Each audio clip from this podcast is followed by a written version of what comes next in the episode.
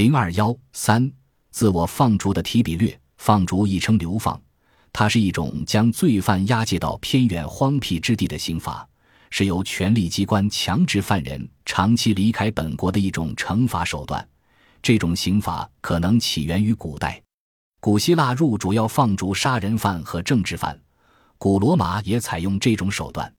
当时，流放一般用于上层，强制劳动则用于下层。后来，英国法律则施行放逐以代替极刑。欧洲各国在近代均将罪犯流放到美洲和澳洲等地。总之，放逐的对象均为犯人。但在这里，我们要讲的，则是一位至高无上的皇帝的自我放逐，令人百思不得其解。公元二十六年仲夏的一天，罗马皇帝提比略出走首都罗马城，自我放逐于当时罗马有名的流放地康帕尼亚。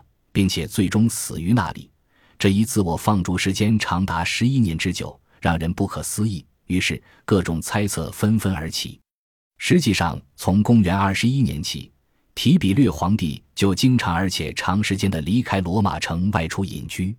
在他隐居期间，曾硕意住所。他在米泽努姆海角的一座别墅里待过，也在阿米克莱湾（今意大利的特拉奇纳湾）和安迪山（今意大利丰迪山）。之间的一个叫洞窟的别墅里暂住过，但待的时间最长的，则是位于康帕尼亚海岸的卡普里埃岛。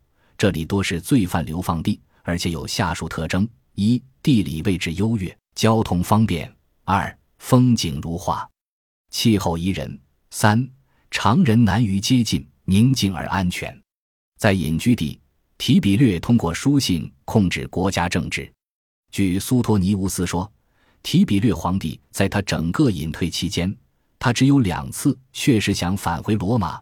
一次是在一艘三桨船中航行到了靠近人工湖的花园，在台伯河沿岸第一次设置了一个警卫，以防止那些出来接近他的人们，是在公元三十二年；另一次是在阿比安大道上回走远达第七个里程碑，离罗马不足四英里，是在公元三十三年。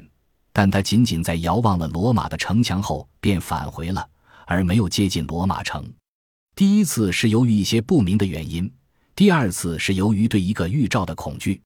公元三十四年，提比略到了图斯库鲁姆，但并没有进入罗马城。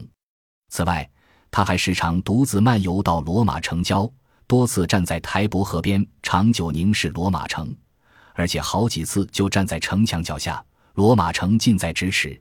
但他却没有进去，就这样孤身一人的住在卡普利埃岛，直至死。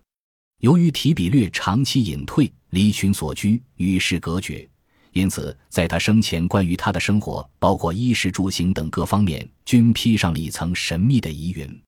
罗马史家塔西佗认为，提比略隐退且自我流放的原因有二：一方面是出于谢亚努斯（提比略手下一员大将）的阴谋。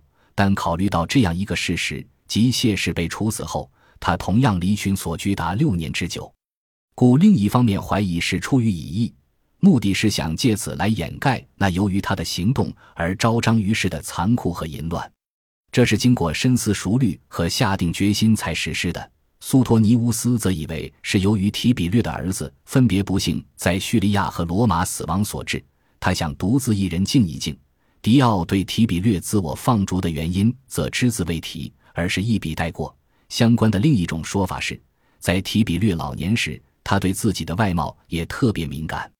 他长得高，肩部下垂，却又瘦得出奇，脑袋上一根头发也没有，满脸又都长着脓疮，经常涂着各色各样的膏药。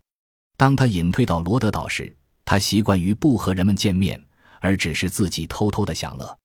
与前述众说截然不同的是，提比略是由于他母亲专横的性格而被迫出走的。他不能容忍他母亲同他平分秋色、共掌大权，但又不可能把他除掉，因为他的政权正是从他手里取得的。但此说同第一种类似，同样存在着一个无法解释的现象：皇帝的母亲尤里亚·奥古斯塔是公元二十九年死的，这是在他隐退的第三年。如此说来，剩下的八年同样无法解释。总的说来，古代人对提比略皇帝自我放逐的原因，侧重于他的体质弱点和伦理道德方面，而近现代史家对此的看法和猜测，则偏重于社会和政治方面的考虑。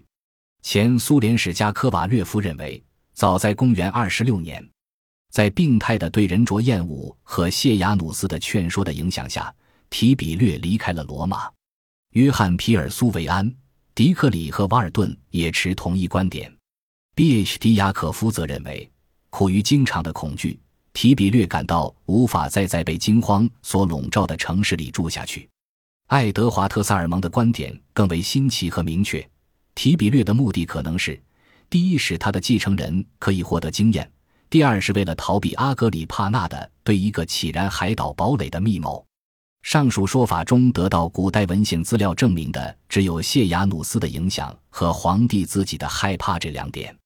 为了躲避共和派元老贵族对自己的暗算和人身攻击，提比略自我放逐是出于安全的考虑，这是一个不可低估的因素。皇帝本人特别喜欢卡普利埃岛，主要是因为这里的地形优势。据说这个岛特别吸引他，是因为他只能通过一个小海滨才能接近，因为它的四周被深海和陡峭的悬崖峭壁所环围。即便是躲在这个岛上，皇帝本人的内心仍惴惴不安。这在公元三十年他给元老院的信中典型的反映了出来。上述种种说法不过是猜测与推断而已。那么，提比略为何要长期自我放逐？为什么时常感到心虚和害怕？文献资料中并未看出暗杀或刺杀等记载。皇帝为何病态般的讨厌别人？他并未患有什么病。这一尚未解决的历史悬案还在吸引着大量的中外史学家。